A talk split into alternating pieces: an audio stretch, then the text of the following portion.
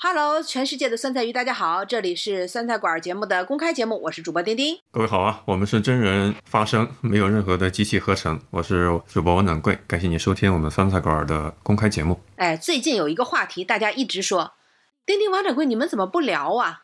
就是热到爆炸的电视剧《狂飙》。哎，掌柜你看了没有？春节的时候就陪爸妈看呀，CCTV 电视剧频道晚上的时候先放《狂飙》，然后再放那个《三体》嘛，所以我是连轴看。我看这个《狂飙》真的是火热的程度远远超过了当时那个《人民的名义》啊！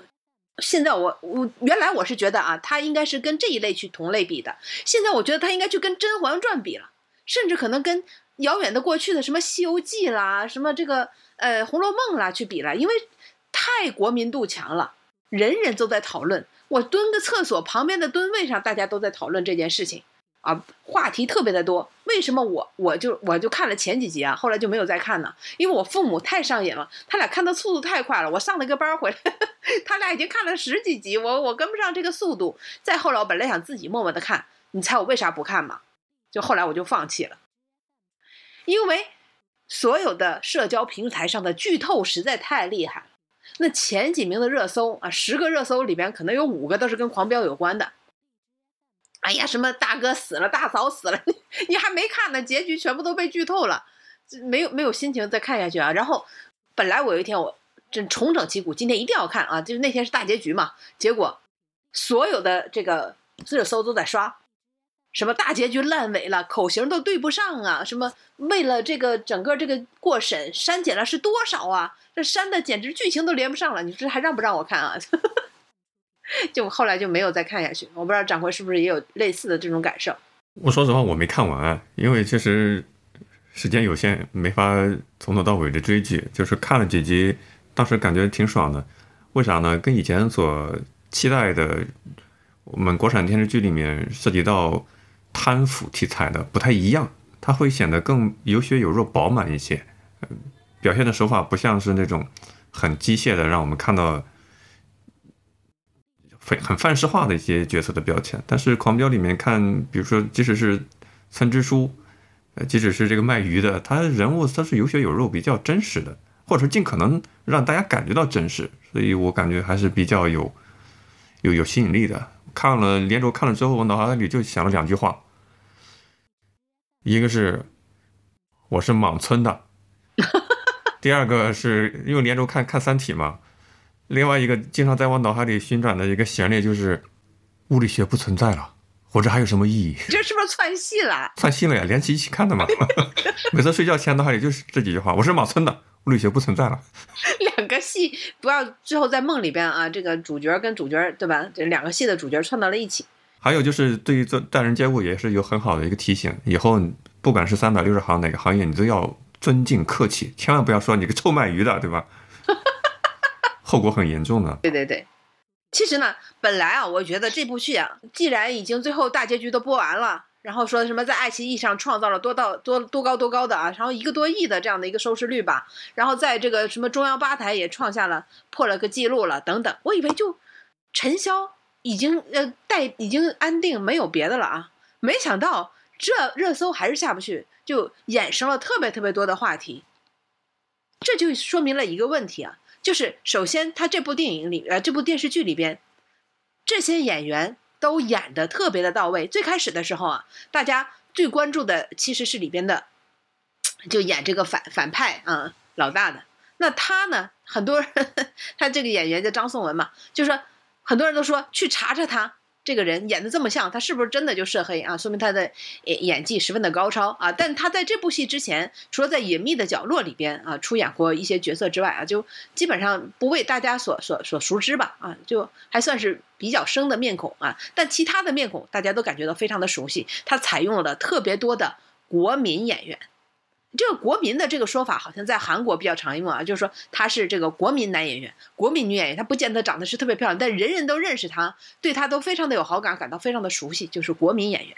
呃，包括这个主角张译啊，都是这样的啊，都是非常的国民化。然后呢，他这部剧也成了特别热的叫国民电视剧，就跨越了什么年龄啊、职业啊这些所有的门槛啊，就人人皆可看，人人皆可以讨论啊，就每个人。都可以对他品头论足啊！就在这样非常雄大的这样的一个群众基础上啊，就产生了特别多衍生的新闻。这我想出乎了很多啊，包括他这个摄制组啊、剧组之他们这些人的意料之外吧。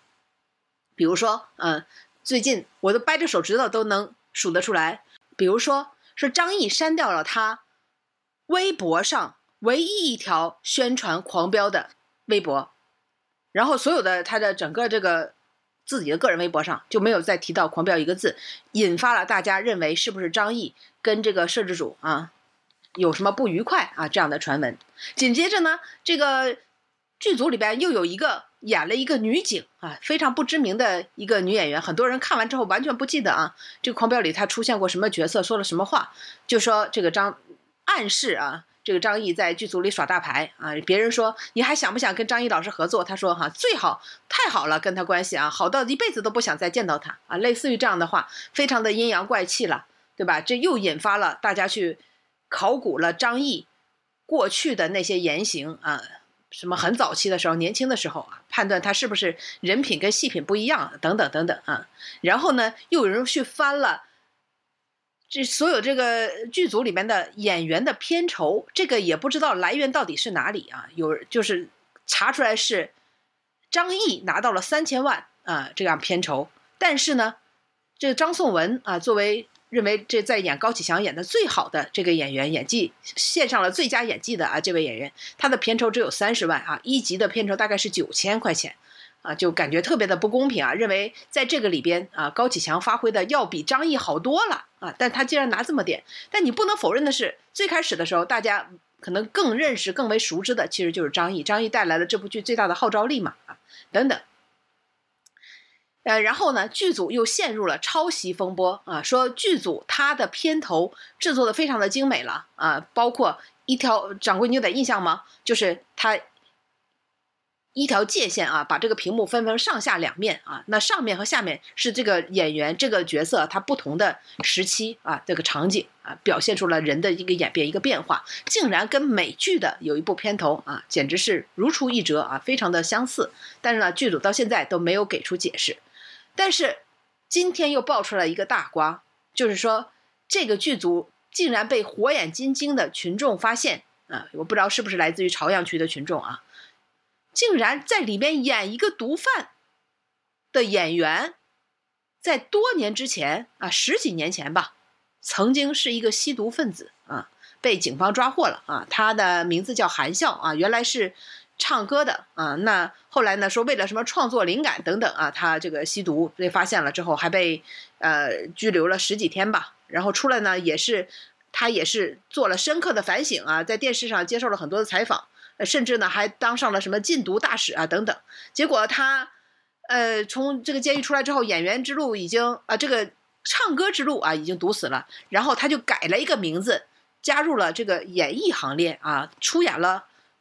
这十年吧，啊，出演了十多部比较知名的电视剧啊，包括像《长安十二时辰》啊等等，里边都有他，还有《大秦赋》啊等等啊，里边都有他的出演。然后他因为他改了一个名字嘛，所以这个呃《狂飙》的剧组也没有发现啊他原来的身份，也就让他参演了。其实他只来参演了一天啊，演这个毒贩就没有多少个情节。但是被发现之后，《狂飙》剧组马上今天就发了一个声明，说将把。有关这个毒贩的镜头全部切掉啊，因为他们不知情嘛。你知道吗？在这个微博的下面，大家评论都是什么吗？千万不要因为这个导致电视剧就下线，千万不要因为导这个是这件事情就导致电视剧就是这个被下架，然后就消失嘛。啊，这个是大家反而最担心的。这样我想起来，《长安十二时辰》的时候啊，长演这个看这《长安十》。最第一集的时候，就有一个面目特别的模糊，然后这这谁呀？这怎么这人脸上好像就有点飘忽的这种感觉呢？后来才知道这是 AI 换脸，因为呢，这个剧组呢当时启用了一个呃，也算是戏骨吧，对吧？演技派的，但是曾经因为嫖娼被这个警方通报过的啊，这样的一个演员。那因为已经过去了很多很多年嘛，啊，然后用了他，结果。刚用他都拍好了，就被举报了，只好通过 AI 换脸的形式，又把这个电视剧强行啊上线了，镜头砍掉了非常的多啊，只留了一点点，然后就用 AI 换两个。但这部《狂飙》呢，因为已经上线了嘛，所以出现了这样的一个事情啊，《狂飙》剧组也真是非常无奈。然后甚至有人说：“天哪，本来就已经剪得七零八落了，因为这件事情可能又要让这个电视剧很多情节联系不上啊，也非常的无奈。这电视剧都已经播完这么久了，还能持续的有国民话题，也真的是不容易啊。”只是人是有很多不确定性因素的，而且这个演员他不是说在剧组吸毒，也不是说现在吸毒，他是若干年前吸毒，后来改名换姓，想再在这个行业里面发展，但是国家包括有关部门是对吸毒艺人是零容忍的嘛，现在被人扒出来，导致了给剧组带来了一些麻烦。那我就在想，那。是不是人是最不可控的一个因素？人是有肉体、有七情六欲、心理健康、肉体的健康程度都是方方面面都是不可控的。那确实，虚拟形象或者说换脸，对吧？都可以解决这样的一些问题啊。因为机器是没有错误修一修二的，机器也没有情感障碍、心理问题需要去诊断，只要有电有 WiFi 就可以解决，对吧？你还记得那个？呃，星际穿越里边，就是有那个机器人嘛，你还你也有印象吗？就星际穿越，然后那些飞宇航员身边都带着一个机器人，那机器人长四四方方，跟个大冰箱似的啊。但是它其实，就是就是它，就智能 AI 嘛，它的幽默度甚至还能调节呢。呃，当这个修好它的时候啊，这个宇航员修好它的时候。开始是把它的幽默度调成了十啊，结果调完之后啊，开机，他说的第一句话是自爆炸自启动啊，开始倒计时十九八，然后这宇航员说，呃，幽默度调节到百分之七十，不能调到百分之百，因为他的这个实在是太幽默了，段子梗啊什么随手就来。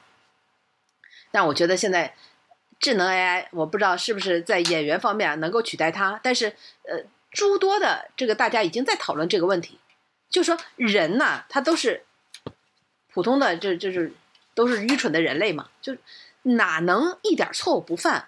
是能不能把他的影视作品呢，跟这个演员的个人的，对吧？一些一些事情给分开来？否则的话呢，因为一个人的原因，对吧？一一个其中一个原因可能出现了什么重大的这样一个事故，就导致整个这个剧组。还有他的背后的投资，还有那么多的工作人员，还有其他的演员的努力，全部都付之东流啊，是不是合理？那么我们也知道啊，大家一听说一个演员出事的时候，第一点就想到的，他参演的那些宝贝电视剧会不会就下线？大家就马上去下载，生怕就再也看不到这些电视剧了。这个其实这个就就讨论到敏感区域了，我们就还是跨过不谈。这是底线问题啊，底线问题不能讨论啊，因为现在现有的法律框架跟公序良俗的情况下，就是零容忍。嗯，没错没错，像我们在这个看国外的一些大片的时候，经常说这个演员啊，他年轻的时候还什么吸过叉叉啊，干过叉叉，但是他后来痛改前非，然后就出演了很多的电视剧。那我们听上去感觉还还挺正能量的啊，但是在在我国这是零容忍啊，那就要考虑到一个问题了，就是如果说。智能 AI，它能够把它的演技啊，或台词啊，这个水平，包括什么方言了等等啊，还有这个其他的一些表情了，一些幽默的程度了，对吧？这个全部都能够融会融通、融会贯通的话，那真的可以取代演员的话，可能恐怕是最安全的剧组了。我给大家举个例子啊，这个中外它不一定有。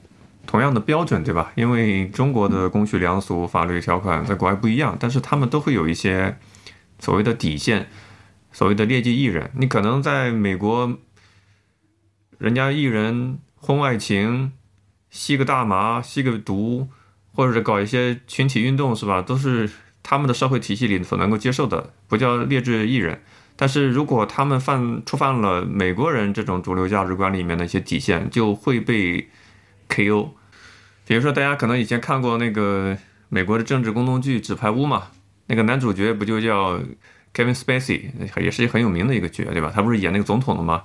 不是电视剧这么火的时候，突然被爆出来，那个时候美国有各种性骚扰的丑闻一系列爆出来，结果 Kevin Spacey 就被人爆出来，他曾经性侵过，而且性侵过 不止一名的男性，他本身是一个男性啊，他是性侵了其他的男性。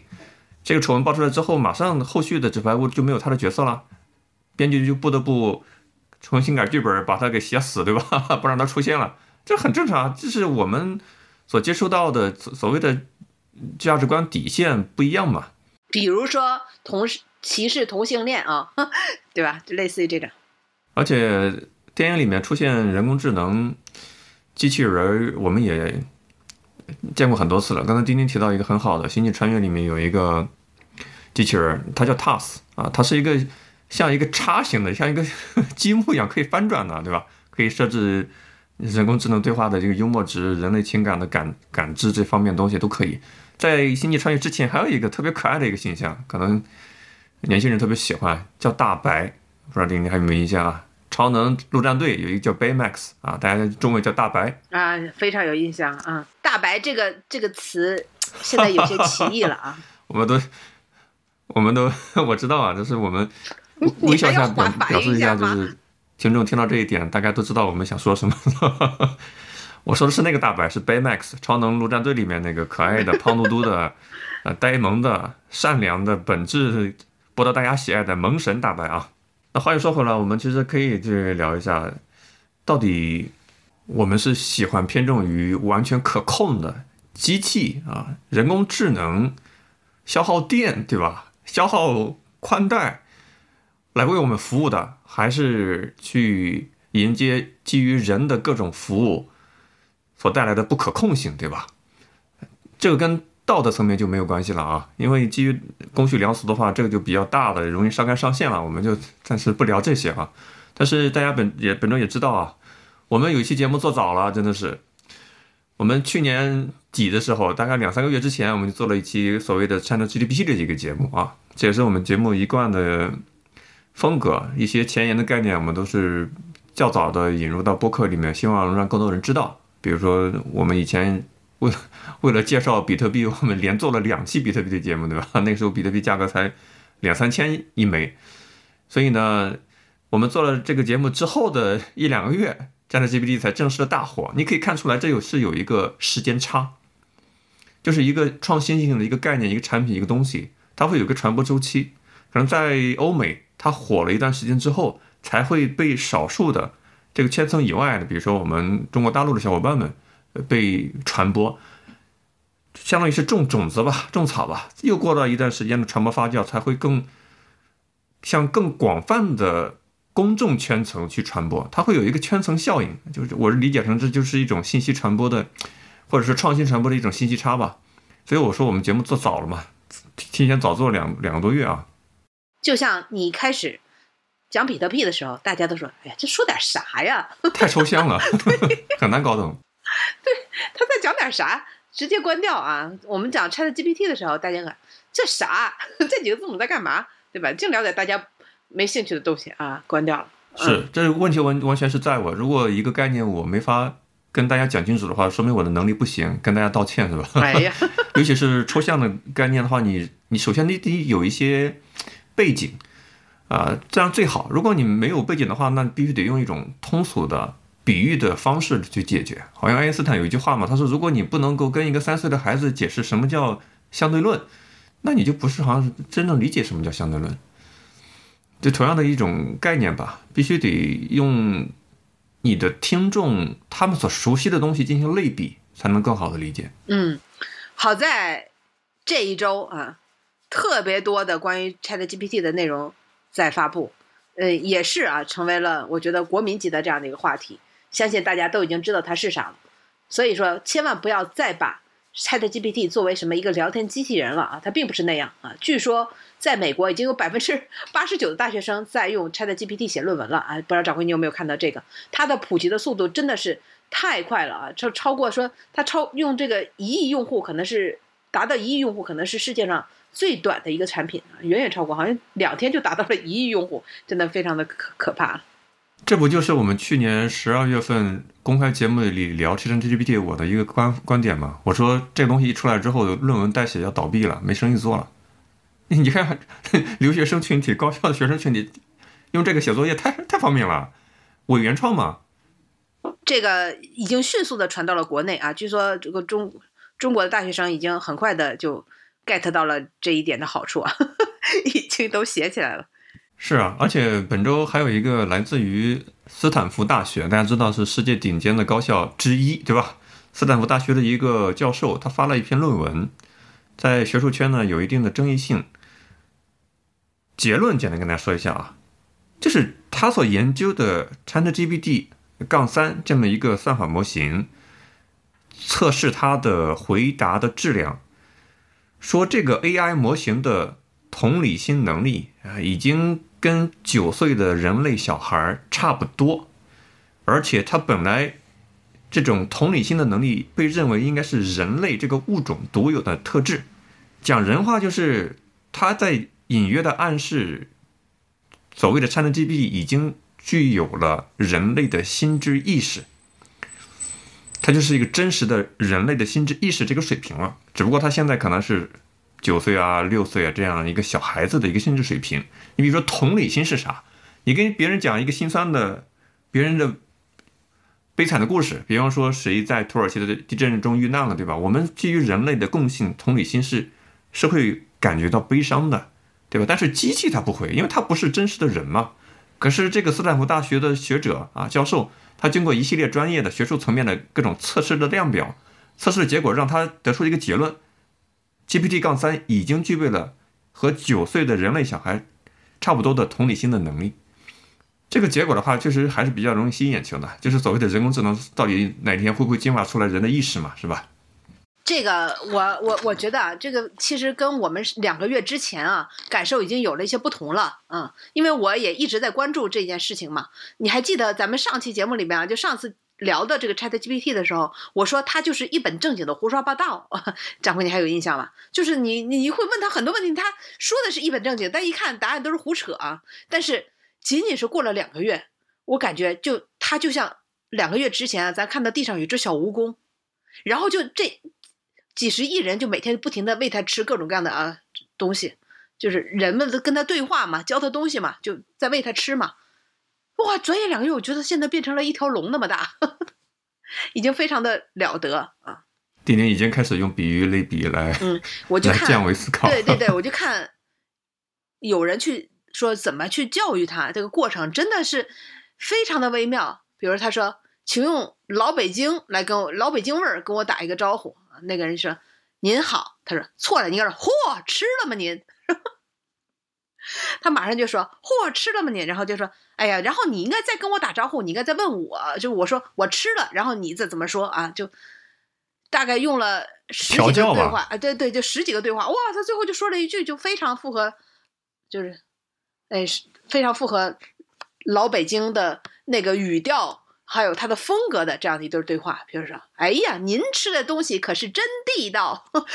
虽然我看的是个字儿啊，但我都能感觉出来，就哎，就让他就学会了怎么样用老老北京的话来说话。然后我看现在，比如说，经常有人说，啊，我让你干个什么事儿啊，你写一条微博，微博体啊，他就咣咣着写，哎，微博你跟感觉很一样啊。然后他说，再写一个小红书体，哇，来了。一段一段前面都带个图标的那种啊，就各种不同的图标。他开头会是不是这样的？咱就是说，咱老铁们今天怎么怎么地。小红书不是快手好吗？谢谢。呃，这个就感觉确实是经过了这么多人的喂食啊，它已经跟最初的那个我们了解到的 Chat GPT 已经完全不一样了啊。就最开始我们可能只是来逗他，像逗一个小孩似的啊。现在你感觉有的时候自己会被逗哎。我们在做上期节目的时候，也跟大家讲过，我是去那个 OpenAI，这是它背后的公司的名字啊。ChatGPT 是它一个产品模型的名字，背后公司叫 OpenAI，而且是像微软都注资过大几百亿美金的，而且它背后有很多互联网的巨头公司，在美国啊、硅谷啊各种资本，所以它是一个含着金钥匙长大的一个团队，人家的是技术资本都是非常非常雄厚的。所以本周微软不是说要整合这个所谓的 ChatGPT 到它的这个必应搜索里面嘛？这是背后的原因是这样子，因为人家是大股东嘛，是这么一个情况。我是去 OpenAI 的官方网站看它的官方的介绍，像丁丁所说的，一个北京话、北京腔的这种回答，跟 OpenAI 官方的解释还是挺相像的。就为什么用调教这个词儿，它这个算法模型背后呢，它会有一个。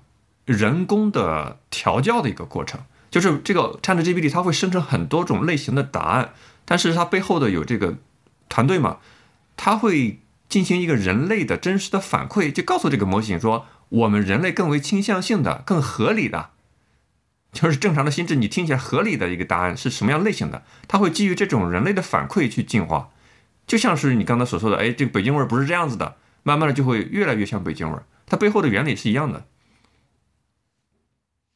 是这样啊，就我我确实感觉到非常的佩服啊。现在呢，在跟他去对话的时候，我都抱着一种敬畏之心啊。当然了，这现在也不是很容易就能跟他对话上啊，但是大家都想各种各样的办法去跟他对话，然后就真的就抱有一种敬畏之心，因为他现在说的这个事情，我越来越信服了。之前我都觉得他在扯淡嘛，现在我就真的是越来越信服了。比如说，我昨天刚问了他。哎，你觉得某某这只股票怎么样？他就马上跟我说，这只股票从二零二零年到现在只涨到了百分之三点三一，在最近的几个月里，它的上下浮动非常的剧烈啊，只涨了百分之零点六七，所以劝你不要持有。就哇，我就啊，好吧，我就确实因为这这几年我一直跟这只股票，我就感觉特别的幸福，确实感觉它它的智商，它的各方面啊，都已经非常的成熟。天哪！当你生气的对象是一个机器，不是一个真实人类的时候，你感觉你这个生气情绪无法发泄呀，你也没法跟他吵，对不对？嗯，你们都不是一个物种。嗯，不过我们在这个会员节目里啊提到过啊，就是说有些法官，呃，掌柜提到，在国外哈就有法官参考了嗯 Chat GPT 给出的一些资料和建议吧，啊，但是。我们有在法院工作的听众说，真是这个在中国肯定是不太行的啊，因为呢，包括所有的人对 ChatGPT 都有一种感觉，就是他在某种程度上还竟然只说真话啊，这高级黑了啊，竟然就说大实话啊，这个肯定是不行的，这个就太不适合中国的国情了啊，这大实话是万万说不得的。他就说，我们这位在法院的听众，他就说，在中国的法官。做任何的裁判的时候，都要考虑到舆论还有政治因素的啊。这个 AI 不智能到一定程度啊，如果不把它的如果没有调什么什么这个档叫什么政治敏感度这个档不给它调到十档啊，还是取代不了法官的。不是有一个网上经典的段子吗？讲中国的庭审，小案看关系，中案看影响，大案看政治。嗯，没有一个规模的案件是看 AI 的，对吧？所以在这周呢，就跟 ChatGPT 相关的产业股票大涨啊，包括知乎啊。有人说这知乎不就是就是这这这这个中国最我们能摸得着看得到的这个 ChatGPT 吗？你问什么问题都有人回答哈。虽然他有的时候是编乎。现在美国刚下飞机，年收入百万是吧？大家都理解的。知乎三件套嘛。嗯，对。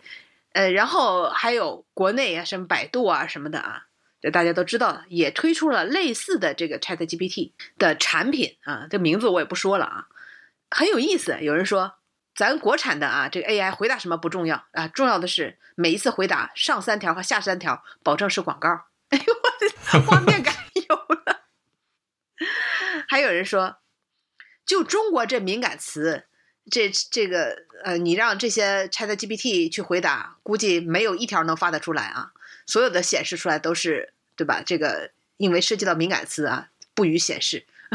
大家说你想多了吧？不予显示是想太好了。Chat GPT 会回答你说五分钟之后警察就会来敲门，请稍后。连接后台一键报警吗？也可以是吧？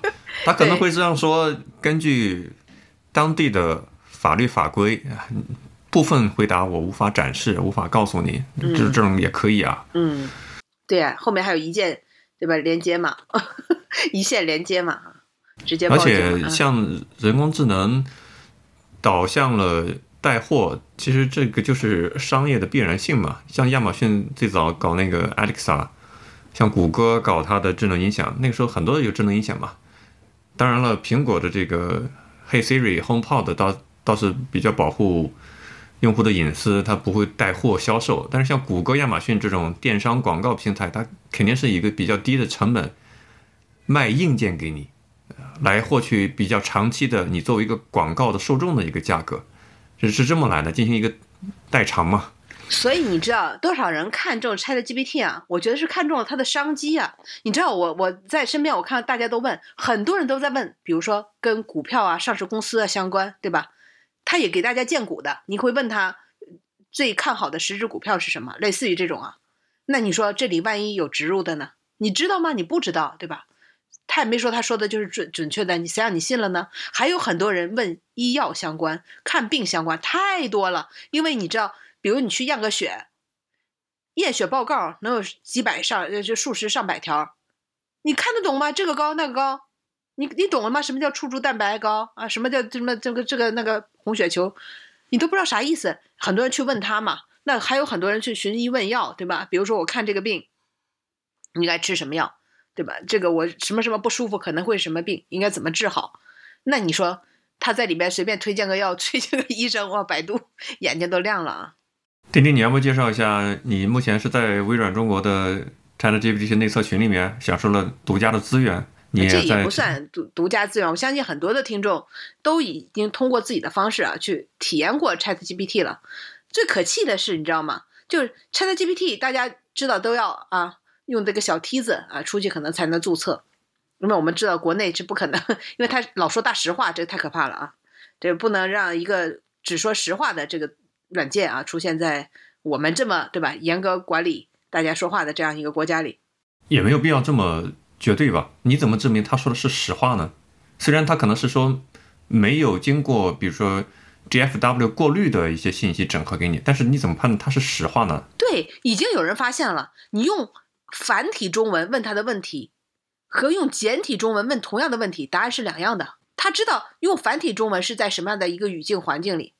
用简体中文又是什么样的一个地域的环境里，在问他同样的一个问题，所以他也非常会审时度势，所以这应该就是同理心吧？这说明他背后使用 AI 的这个产品团队是做了相应的设置的。如果是 ZH 杠 CN 区域的用户，ZH 杠 TW 用户，对吧？他就相应的不同的回答。对啊，你别同样用繁体和用简体问，你觉得谁谁谁？他是怎么样的一个人？啊，非常就一看啊，就就境外媒体和境内媒体的口吻啊，这个对对比的非常的明显。这是一个很严肃的事情啊，就我们并不是说单纯是去调侃这么一个热点的现象本身。我们聊的时候，这个东西还不热的是吧？现在它这个经过了可能传播的第二个阶段了，才开始热了。为什么说这是一个很严肃的事情？你会发现，这种信息差，这种。我们所接触的门槛的高低，其实已经输在了起跑线上。我们有一个圈子里朋友，北京的这个淼哥嘛，他给自己的孩子，比如说他孩子喜欢用乐高，他就给孩子花大几百块钱买乐高，只买正版的，因为他就是从小要培养这样孩子一个理念。他孩子上幼儿园，幼儿园老师说布置家庭作业，要做一个明天要做一个关于什么汽车的一个演讲，给大家介绍什么是汽车。好家伙，这个淼哥就让自己小孩。他家里是全部的这种科学上网的一个环境，让他小孩从小就用谷歌去搜索，坚决不用百度。为啥呢？因为他不想让自己的孩子输在起跑线上。大家知道这个起跑线是什么意思吗？就是这种信息的环境，获取内容的质量，会影响到你整个人对这个世界的认知的一个水平。他不想让自己孩子输在起跑线上，他宁愿多花点钱去搭建一个所谓的科学上网的环境。不想被各种垃圾广告、各种低质量内容充斥他孩子成长的这么一个。一个一个地方，我非常理解。虽然他要多花一些钱，对吧？但你会发现，像 ChatGPT，它是一个面向 C 端的一个产品，开放全球的用户注册，对吧？可是我们国内对于类似这样的产品有非常非常非常高的一个门槛。我们其实不单是信息差了，我们整个这种素养就不跟在国外的竞争对手在一个起跑线上。如果你想要获取的话，你必须得付出付出一一些一些门槛。一一些努力，你再比如说，其实，在 ChatGPT 之前，过去的两周还有一个应用火了，可能很多人都不知道，叫 Damus，你听过这个名字吗？没有。你看，完全不知道吧，对吧？但是它是火的。你看我们这个信息差有多多多厉害啊！它是一个基于区块链技术的一个匿名聊天的应用，不需要电子邮箱，不需要手机号验证，什么都不需要，但是就可以点对点的匿名聊天，非常非常火。当然，可能在 Twitter 中文圈，大家都互相的交换你的这个账号是什么，相互加一下聊天，对吧？但是出来不到一星期，迅速的，首先是这个软件，这个 APP 在中国大陆区的 App Store 被强制下架，让你下都没法下。这不就是典型的我们已经很多层面上你所使用的工具已经输在起跑线上了？但很奇怪啊，就是它允许大家去讨论 Chat GPT。你知道这这一周的热搜啊，包括我们现在大家可能收听的这些播客平台，他们的关键词搜索关键词都是 Chat GPT，但是在国内又不能用，所以真的就公开的又不能用，这不是真的非常的 矛盾吗？那你为什么要大家讨论呢？就讨论一个大家完全都看不着摸不着的东西啊？就那不是非常的有讽刺的这个意味在里面吗？那这个东西到底在哪里呢？大家看完了之后，很多人看哦，原来国外百分之八十九的学大学生都在用它写作业，哎，没有人用过，对吧？不知道在哪儿用，很多听众都在问在哪儿用啊？哎，没有，没有开放这个接口，很多人呢就在转这个微信号，说这个微信号可以问，上来就说你可以提问啊，这就是 Chat GPT 的这个正式的回答，对吧？这个不是假的，不是山寨的，但是你一问，他就告诉你了，对吧？你要交钱，啊，比如说你可以免费用四次，四次之后呢？花九块九毛九就二十次的对话额度啊，一个月内有效啊。然后呢，就二十九块九毛九，三百次对话额度，三个月内有效。最高呢是九百九十九点九九，就是一千块钱，是无限次的对话额度，一年内有效啊，一年内有效啊。你想想，这个 Chat GPT 在国外啊，这个 Open AI 它是一个免费的，竟然就是因为我们有这道墙，把它变成了零本万利啊。就有的人的拿它就零本万利。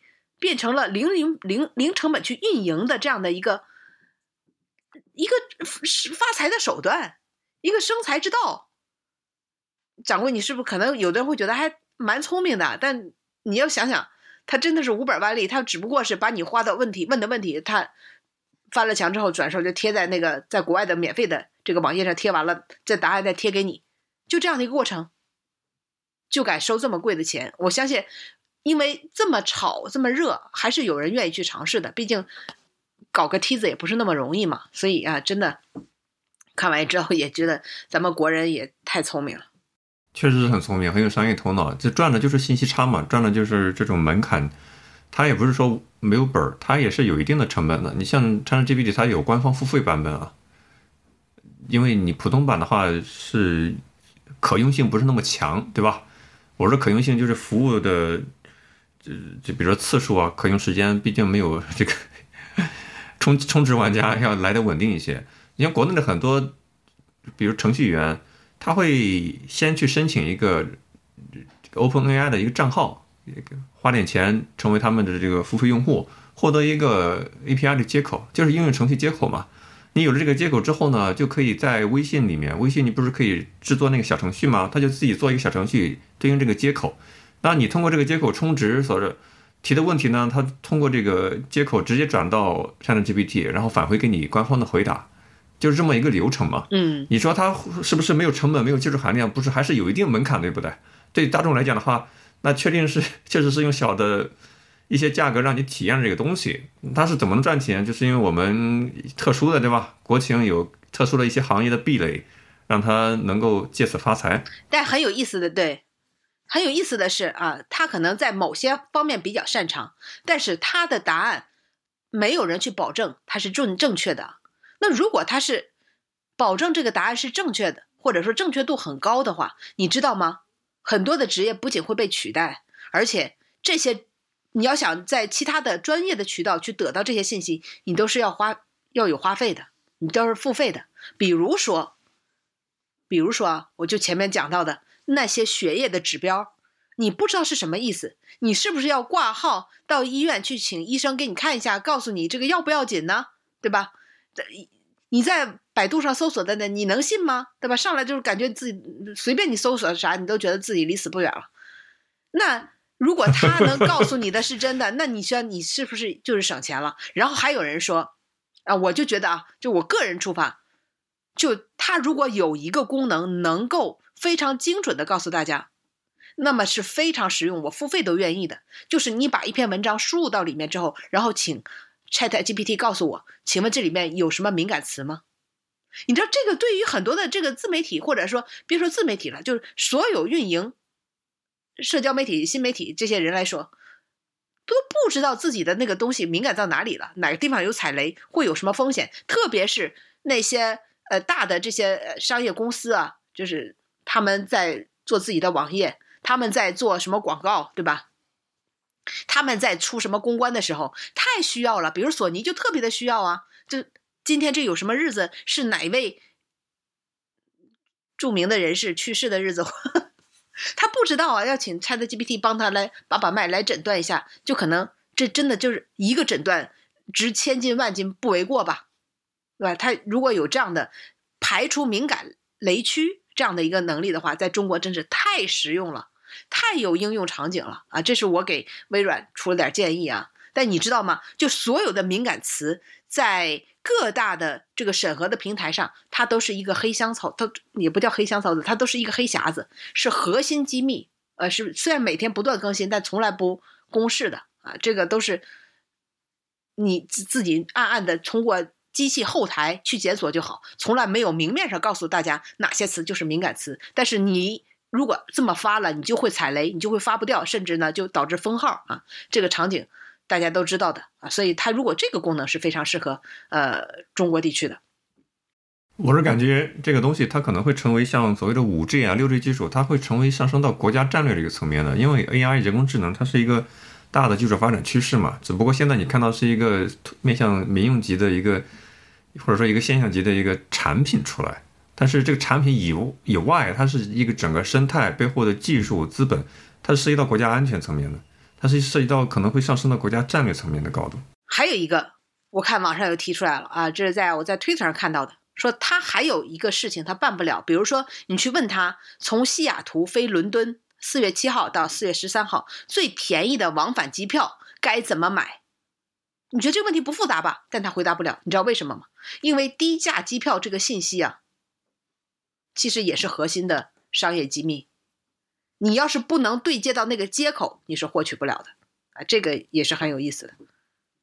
丁丁举的这个特别好啊，就是你训练的语义库，你所能够回答问题的相应的各种数据库接口，你才能够在真实的人类社会场景里面匹配到最有效的一个那个答案，对不对？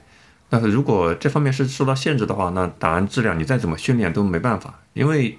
一个机器，它首首先得有加工的料进去，其次它有电力能让机器运转起来，对吧？才能够产出一些东西。你光有一个强大机器，你没有料加工，那你始终是不会有好的东西的。这也是为什么我其实有一个观点啊，我觉得像像百度啊，像各种国内外的大厂小厂都蹭这个热度去说要发布这个产品，然后引发股价的一些炒作，对吧？它背后。技术层面，我们的算法实力，那显然是一个硬件能够解决的问题。但是，软性的东西、内容层面的东西，我不太乐观。嗯，比如说中文百度搜索圈里面，像互联网内容很多就是讲的讲讲的狠一点，就是 garbage in garbage out，就垃圾进去，垃圾出来。我再给大家举一个事实的。数据啊，可能你会觉得比较震惊，跟你的认知有所偏差。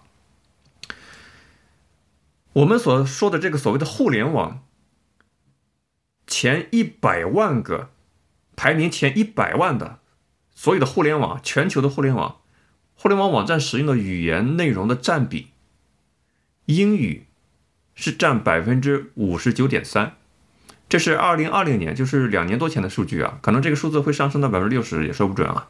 就是整体的这个占比，英语主体的内容是百分之五十九点三的占比，第二名还不是汉语，第二名是俄语，占比了百分之八点四，其次第三名是西班牙语。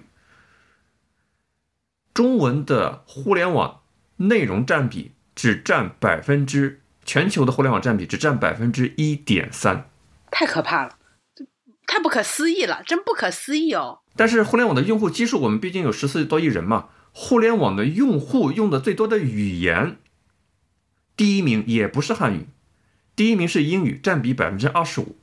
第二名是我们汉语，就是你的使用的第一语言的用户的数量多少？第二名是汉语，百分之十九点四的互联网用户是汉语用户，第三名是西班牙语，其次是阿拉伯语、葡萄牙语。这整体的这个大盘是这样子的。你说你基于这个语料库去训练的话，我是非常会轻信、相信于你，不管是 ChatGPT 还是 Siri 还是谷歌的，还是这个亚马逊的，他们的这种智能搜索引擎回答英语的问题始终是质量很高的，会远超于汉语。为啥呢？因为人家训练的语料库最多，开放度最高，整合的最，毕竟是人家的母语嘛。你说你训练去说回答汉语相关的问题，它始终它不占优势。你训练内容不占优势，这个规模不占优势，训练的内容的质量也不占优势。而且我们中国训练的话，能用的合法的字儿也不多哈，越来越少啊。这排除掉这不能用那不能贴边的谐音的啊，这个可能有点嗯什么名讳的啊，这都不能用的之后，剩下的字也不多了。因为在汉语贡献内容其实有几大块嘛，一个是我们中国大陆，一个是中国大陆以外的港澳台，比如繁体区，再有就是类似于像东南亚新加坡，再有就是像海外的华人群体，就几个生产就华语类内容的，就是使使用者遍布的这些。地理位置啊，你可以这样去理解嘛？你简体中文区对吧？zh 杠 cn，其他的 zh 杠 tw 或者是 hk 都可以。就在我们的中文区里边，因为大家为了交流方便，很多字也都变成了拼音嘛。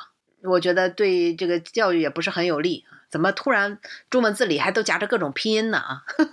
各种缩写，各种代号啊？我有一个就自己实用的一个特别印象深刻，就是以以前没有这所谓的人工智能，就纯粹的互联网二点零去搜索嘛，用谷歌，我会发现，如果以前我搭建网站啊，去搞一些服务器的优化，你用中文真的很难找到能够解决你问题的那个帖子。我比如我去去什么 CSDN 啊这些中文程序员的这些论坛里面，你会发现经常是这个他们发的内容抄来抄去，都是很同质化，而且。找不到能够解决问题的，你就被被迫把你的问题用英语去描述，用谷歌去搜索，然后可能就在 Reddit 或者说这个像 Stack Overflow 这些专门的程序员网站啊，能够告诉你应该怎么去解决。这印象太深刻了。嗯，所以像国内啊，就推出了了，比如说一些类似于 ChatGPT 的这种产品，那它呢，我们都知道啊，那它肯定就是完全教育它的就是中文用户了嘛。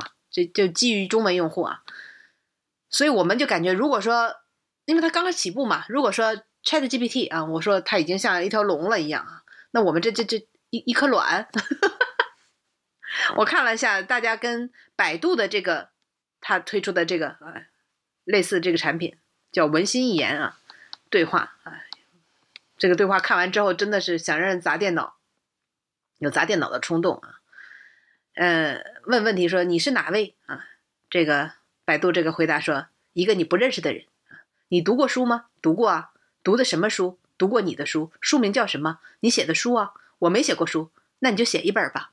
天哪，这不就是你经常在节目里向大家推荐的《废话大全》吗？这这废话，人家《废话大全》全都是排比句好吗？那都是一段一段合则押的排比句。读上去特别的有节奏感啊，朗朗上口。虽然啥也没说，但你感觉想高唱一曲。比如说，还有他问说，印度佛塔都有什么类型？这个回答：佛塔是啊，你是要壁画吗？我问的是印度佛塔，佛塔是什么？你觉得呢？我不知道啊，我又不是印度人。那你知道啥？我知道壁画。那你说说壁画吧。壁画就是壁画啊。我的天！完美解释了什么叫废话体。但确实，人家刚初步嘛，这个我觉得也是可以理解的啊。就喂的人也不多嘛，而且你想想，现在大厂之间都互相屏蔽啊，百度都搜索不了微博啊，微博搜索不了抖音的。这你想想，这肯定是估计适合中国国情的情况下，就是各大厂各自推出来自己的一个啊 一个 AI 的呃语音。那否则的话，感觉大家都要落后了。不过像本周。谷歌临阵出场嘛，他也搞了一个紧急的发布会，说我们有类似的产品，呃名字叫 Bard，B A R D，结果结果马上翻车，股价说跌了一千多亿美元，仓仓促应战啊，员工也说这个东西太仓促了，是吧？完全不是谷歌的风范，结果闹了一个大翻车的一个笑话。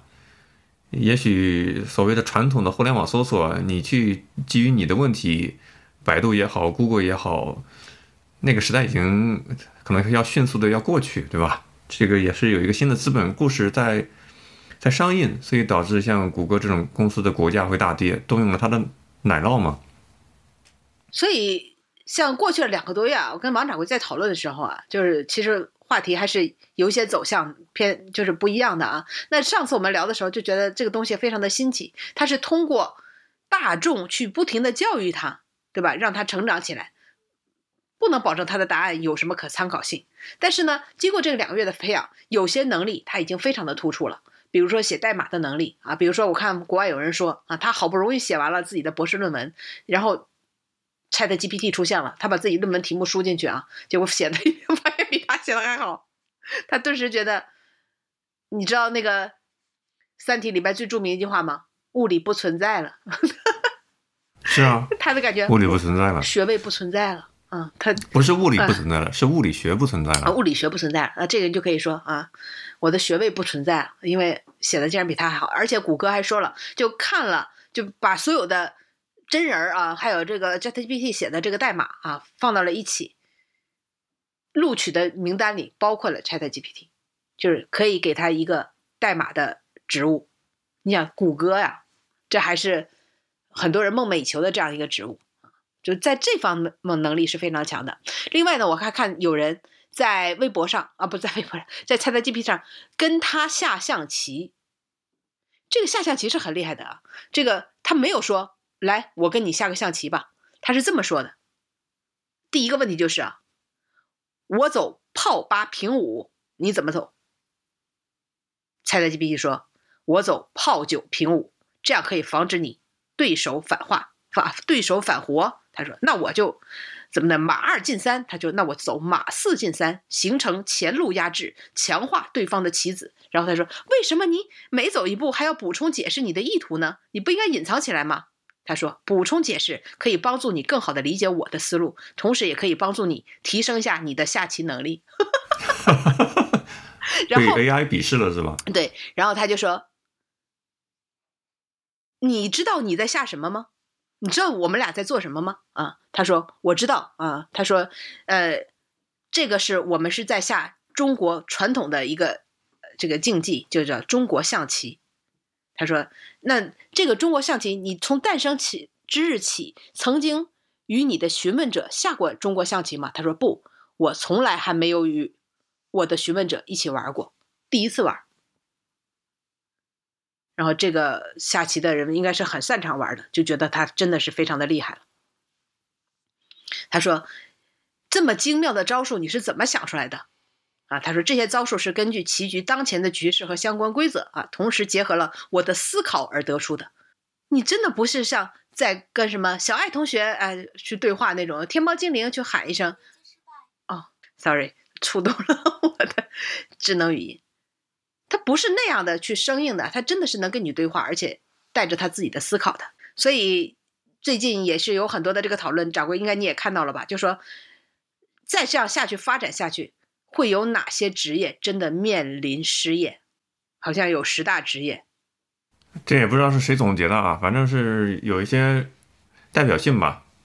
它基于对一些新闻报道啊、产品的功能的认知，总结了十个职业，比如说像技术工种类的程序员、软件工程师、媒体工作者、法律工作者、市场研究分析师。教师、财务、交易员、平面设计师、会计师、客服，其实客服是最容易被替换的。你像现在给你打电话都不是真人了嘛？这个是已经发生在我们现实生活里面，对吧？而且现在的客服已经进化到你跟他聊了一会儿，你才能意识到他可能不是真人。以往不是这样子的，以往他们一接电话，你大概两三秒钟能判断出来他不是真人。这说明什么？因为这说明技术在进化嘛。有些人在调侃说，为什么？比如说，ChatGPT 它回答的问题牛头不对马嘴，一本正经的瞎胡扯，这个不重要，真的，因为这些都是可以用堆技术、堆时间去解决的问题。它就像是软件的 APP 一样，从零点一到二点零版本，它只要花时间就能够解决。可怕的是这种形态的东西，它是跟过往是有质的变化的，就好像汽车出来之前马车一样，它不是说，你比如说汽车出来之之的时候，它会有各种各样的毛病啊，对吧？你会会被当事人耻笑说这东西一点都不好啊，但是它是各种毛病都是可以就被技术升级取代掉的，底层的这种质的形态的变化是很恐怖的。你说它会不会取代程序员？那确实。对于这种理工科类的、纯技术代码语言类的，它进化速度很快呀。你给他提出一个需求，他就给你整出来一个写好的代码。那确实要程序员有啥用呢？人家的代码可能会比较简洁，是集齐了他的数据库里面全球不知道多少优秀的工程师他们的代码的样本去学习出来的，能跟你这些，对吧？个人的能力、时间能相比吗？比不了的呀，不是一个量级进行 PK 的。而且工作态度特别好。都不是九九六啊，都是零零二十四，也不用担心山库跑路，对吧？都是零零七啊，对，确实啊，我看有一个北大的教授啊，叫戴锦华，他最近接受一个采访，他说，目前世界上都面临着，就未来三十岁以上的人正在成为结构性的弃民，弃民呢，人民的民。就那意思呢，就是你过很多人在过了三十岁以后啊，他不是你的失业，不是因为你的年龄到了，或者你嗯什么没有体力了，而是你的这个职业就在整个社会这个职业的架构当中，这个结构当中不需要了，不被需要，所以你就成了结构性的器皿，甚至在呃好像是是谷歌还是谁还是微软啊，这个就是说在未来百分之九十八的人可能都会面临着失业。那他说：“那我人们该怎么办呢？”啊，答案是争取当那百分之二的人。我天哪，那就乖乖躺平嘛，对吧？这个就等着 AI 机器人为我们服务吧。也许他们会产生更多的 GDP 啊，创造更多的社会价值也不一定。同时呢，对吧？这个因为随着这个发展啊，各种质疑的声音也起来了啊。一方面，我们感觉。自己的职业岌岌可危，写的明显没有他的好，废话都没有说他说的好啊。但是呢，也有人说，我不知道掌柜怎么看，认为他的本质是高科技的剽窃，它是一个高科技的剽窃系统，它从海量的数据中发现规律，并且依照规则将数据串联在一起，形成像人写的文章和内容啊。它就是在教育界已经引发了说 ChatGPT 啊，让剽窃变得更加容易的担忧。这个这个你同意吧？我非常不同意啊！在这个产品出来之前，谁不剽窃呢？天下文章一大抄是吧？你像这种伪原创，这早就有了呀，只是技术作为一个工具，提升了做这种事情的效率而已。所以就因为它火了啊，就跟狂飙一样，大家这个放大镜就放大了，在这里面挑刺儿了。如果狂飙不是这样的一部电视剧，谁会关心里边的每个演员的片酬是多少啊？而且大家知道这些，他的这些优秀的回答，他的一些解决任务的能力，它背后是人类的智慧啊，它是过往的，就是踩在人类智慧的肩膀上才迭代出来的呀。因为人类在不断的向它输入去训练它嘛。你这些训练，比如说围棋的棋谱，下了知名的这种象棋的各种可能性，它是便利的这种可能性啊。便利便就是普遍的便，利是经历的利。因为我们人是线性发展的嘛，人只能活一辈子，对吧？你顶多活个一百岁，是吧？你是没法同时体验多种职业，同时体现你人生的各种可能性的。但是机器不一样，机器是把所有人的这种可能性，所有人所创造出来的东西，同时训练出来了呀。它是就是有这种便利性嘛，走遍所有可能性的结果，是这个意思啊，不是方便的这个便利啊。明白。那还有这个怀疑的声音，认为啊，这是国内的媒体写的，说 Chat GPT 或者成为。传播网络谣言的最强工具，因为它并不存在什么所谓的纠错，也不为它的给你的回答去负责。那会不会真的有可能成为传播网络谣言的一个一个一个通道呢？这个我应该去问一下 Chat GPT 啊，你怎么看？有可能啊，工具它是中立的，但使用工具的人是基于不同的目的。比如说美国的大选，之前不是有俄罗斯的官方扶持的一些团队，在像 Facebook 啊，在他们美国人的社交平台上疯狂的制造假的消息、新闻，影响美国选民的认知，影响他们的投票结果嘛，对吧？嗯这早就有了呀。那你说会不会基于像 ChatGPT 这样的产品能够生产出来，或者批量大规模生产出来更接近于人类的呃创作风格的这种内容，然后让你更相信它是基于真实的人，而不是基于机器的，这完全可能啊，对吧？嗯，所以我是这么想啊，就是无论到了什么时候啊，就是我们现在说这些话肯定还很早啊，未来它可能会变得更加的庞然大物。但是我们不要忘记，它是人类发明的一个工具，它永远永远是你的仆人，它是来辅导你，是来为你服务的。我们不能成为它的奴隶啊，就被它给出的答案所左右啊，就完全去听从于它，服从于它啊，变成了你在陪它玩，你在给它，它成了你的主子啊。这我就觉得到时候那就本末倒置。所以他无论回答什么，应该我们都是作为一个参考。而不是全部都信以为真啊！也许他后面他的能力越来越强，那么我们就要知道他比较擅长的是什么，然后就加以利用啊。那不擅长的地方呢，对吧？我们就还是抱着存疑的态度啊。另外呢，我我其实也不认为他真的就能取代这个媒体工作者啊，因为他的某些这个，我觉得意识强度啊，可能还真的不如。这个，比如说抓什么样的一个热点啊，或但这个确实啊，他也可能分析当前的热搜所有的热词啊，然后把它串成一篇文章，这也是完全有可能的。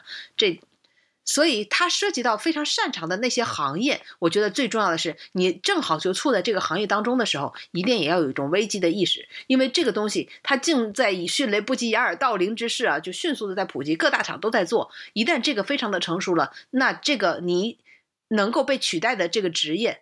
那我觉得真的也指日可待吧，就是就是就岌岌可危了。我是有个比较难受的点，我发现就是所谓的 ZH 杠 C 啊，中文互联网简体中文互联网圈，这内容真的跟以前不一样了。我举两个例子，我这段时间刷 B 站比较多一些，因为 B 站没有广告嘛，而且有很多真人的 UP 主创作内容，我比较喜欢嘛，高质量也比较高，所以我相对不是看抖音。但是我发现 B B 站有一个小的变化。B 站会有特别多的标题很吸引人，内容呢也特别像看短视频一样的，一些批量生产出来的内容。我看了几个之后，我发现为什么他们配音都一样呢？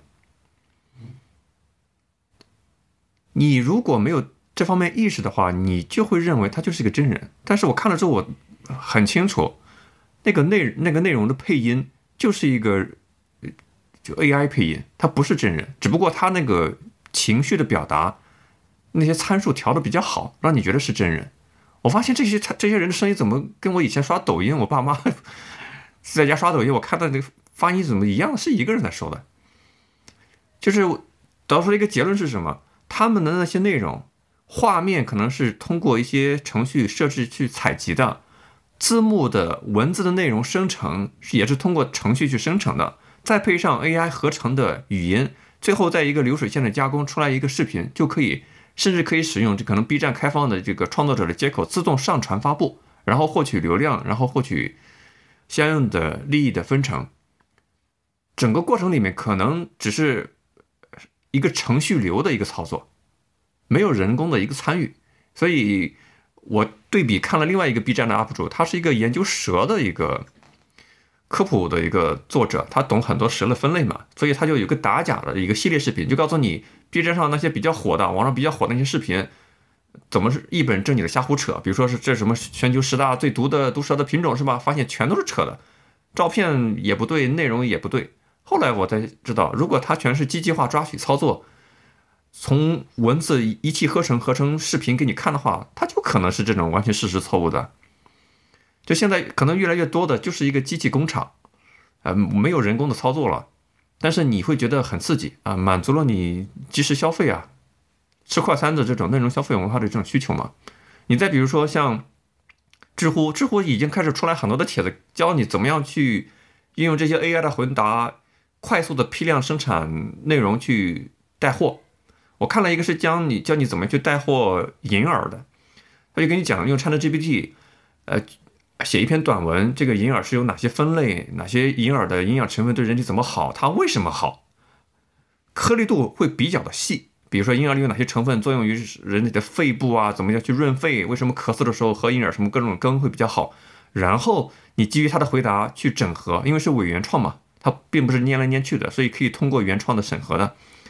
再加上这个知乎有这种开放了购物的这个平台联盟平台，你就可以植入那个你所推荐的比较好的那些产品，一个知乎带货的文章就生成了，而且阅读量非常高。那个作者还晒了一下他那个后台这个知乎的数据，他通过一个帖子可以赚很多这个推广佣金的钱，就是内容生产带货的一条龙，现在已经是可以已经在做了，它并不是一个遥远的未来，就是现在这种变现的这种渠道已经在做了，在在发生了，影响的就是那些。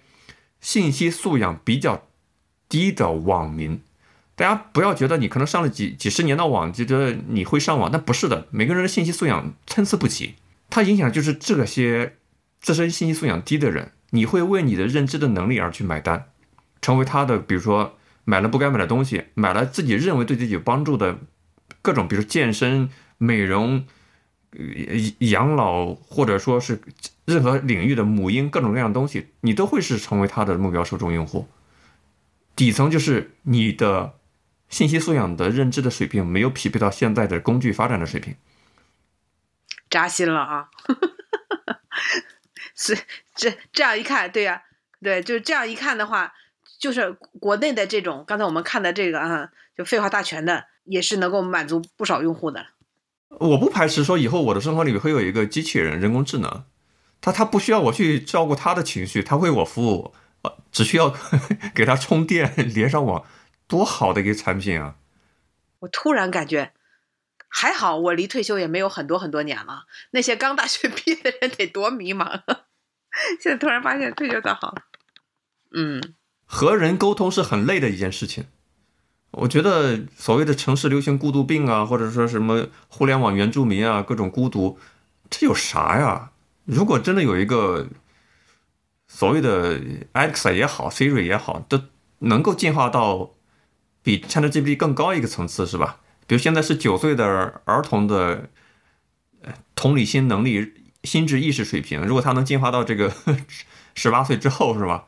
花点钱去买一个让你未来的养老生活、居家生活，甚至独居生活，让他给你提供服务，太好了。举一个场景啊，比如说它这个产品是一个实物的产品。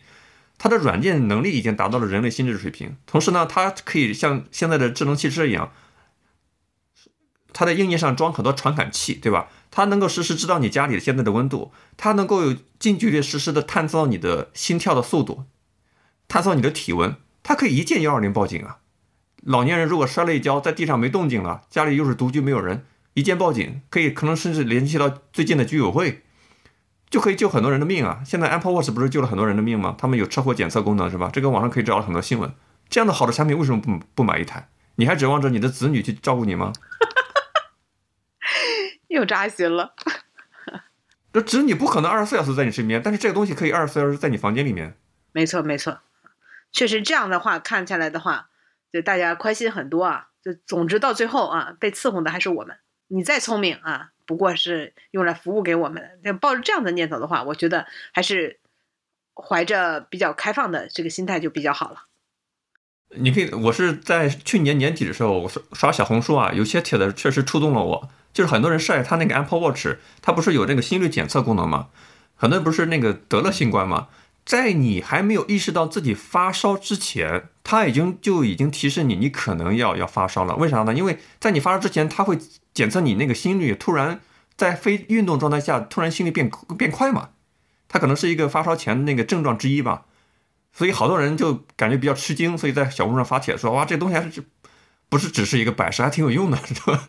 告诉你提醒我你心率增增加多少，然后然后要要注意嘛，然后果然就发烧了，随之而来就是发烧症状。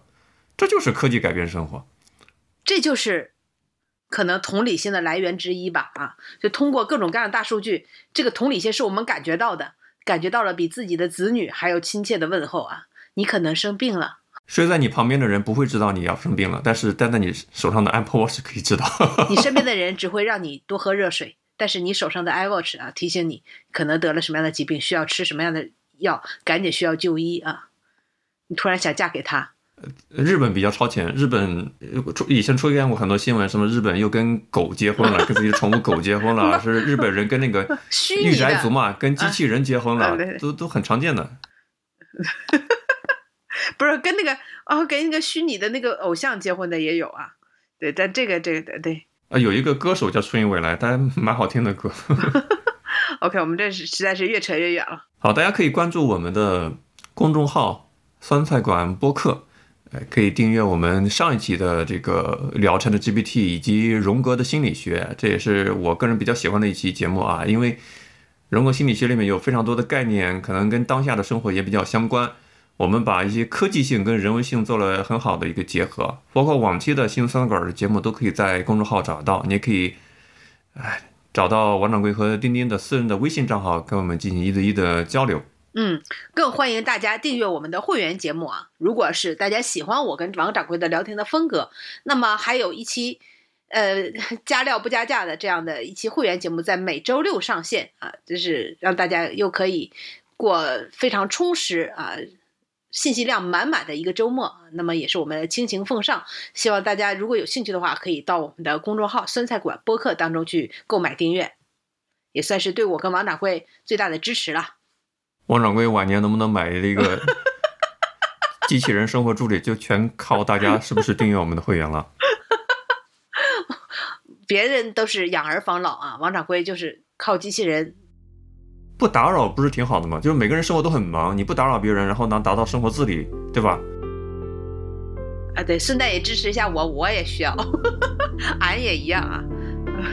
让你说的鲜明了啊，好，拜拜。拜拜。